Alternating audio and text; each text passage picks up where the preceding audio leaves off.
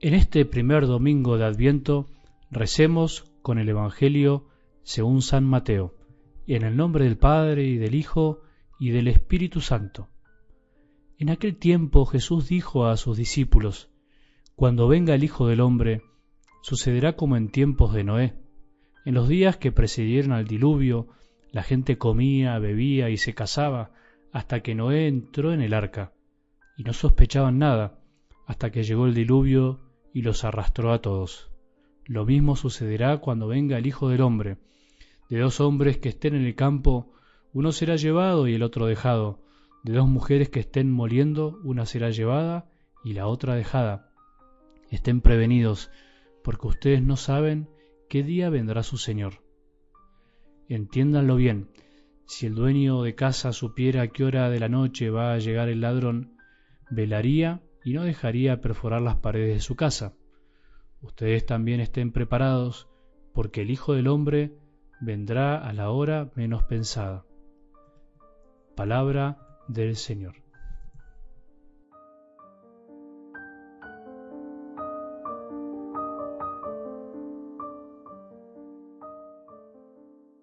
Comenzamos a partir de hoy, en este domingo, un nuevo año litúrgico, un nuevo año de la Iglesia.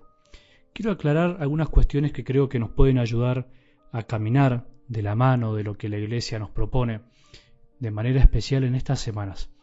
El año de la Iglesia, el año litúrgico, empieza con el tiempo de Adviento, uno de los tiempos llamados fuertes, en los que especialmente se nos invita a concentrarnos en temas, en un tema fundamental de nuestra fe.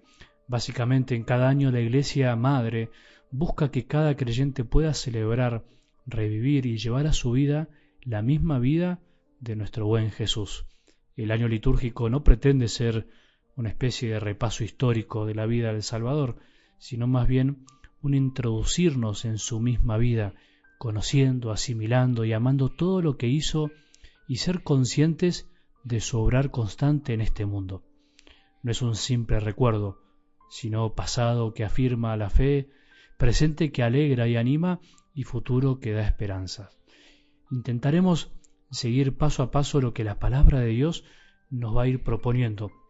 En este adviento y durante los domingos de este año corresponde que nos dejemos acompañar por el Evangelio de San Mateo, llamado el ciclo A, algo importante para empezar.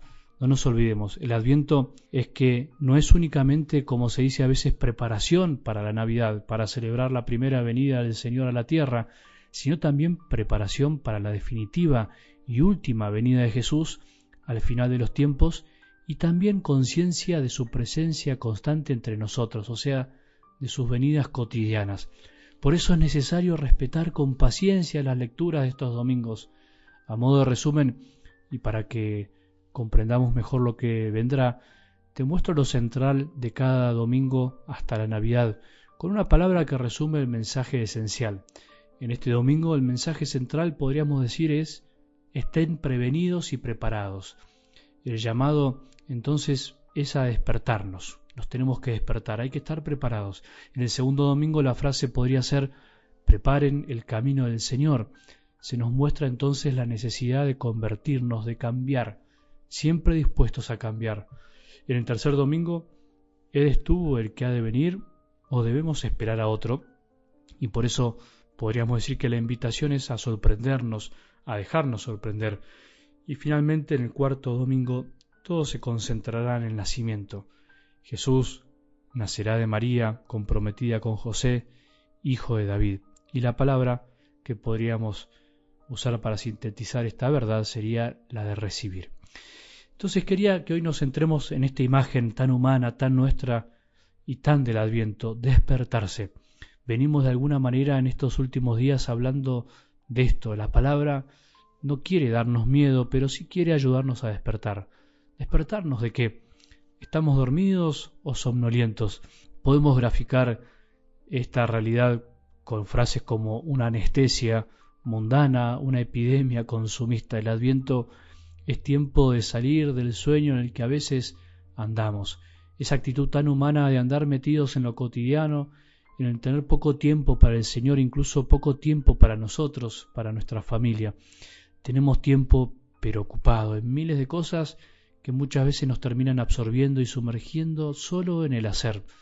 ¿No es verdad esto? ¿No es verdad que casi no tenemos tiempo para reflexionar? ¿No es verdad que tenemos muchas veces tiempo para divertirnos y no hacer nada, pero no tenemos tiempo real para frenar y pensar o rezar? Para empezar este tiempo, la palabra de Dios nos da un buen grito. Estén prevenidos, porque ustedes no saben qué día vendrá su Señor. Despiértense, dense cuenta que Jesús está y que además algún día vendrá. Ya está, pero todavía tiene que venir, aunque parezca contradictorio. En realidad se podría decir que vendrá porque una vez ya vino y está con nosotros.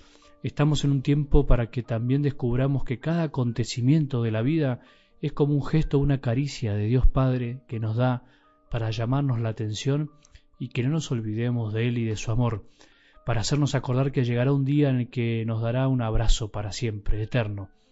Qué lindo tiempo para frenar un poco, despertarse e ir escribiendo día a día en qué cosas percibimos el amor de Dios. ¿Te animás? ¿Te imaginas llegar a la celebración de la Navidad habiendo escrito cada día un poco a la noche, si te sirve, o a la mañana, la certeza de que Jesús está con nosotros y que no podemos olvidarnos de que además lo esperamos con ansias, ¿no nos ayudaría eso a mirar la realidad con otros ojos, a cambiarnos los anteojos? Vamos a despertarnos, hagamos el esfuerzo, vamos a despertarnos juntos escuchando siempre la palabra, esa palabra que nos saca de nuestras comodidades y preocupaciones innecesarias. Vamos a despertarnos y a pedir salir de una vez por todas de esos pecados y vicios que nos atan y atormentan. Vamos a despertarnos en este adviento y darnos cuenta que no vale la pena correr tanto a fin de año, no tiene tanto sentido. Vamos a pedirle a Jesús que nos ayude a estar prevenidos y no estar como tantos únicamente comiendo y bebiendo, aunque sea necesario para vivir. Dejémonos conducir por su palabra, dejémonos llevar con docilidad y obediencia por los caminos que Él quiera, serán mucho mejores que los nuestros. Él está siempre con nosotros.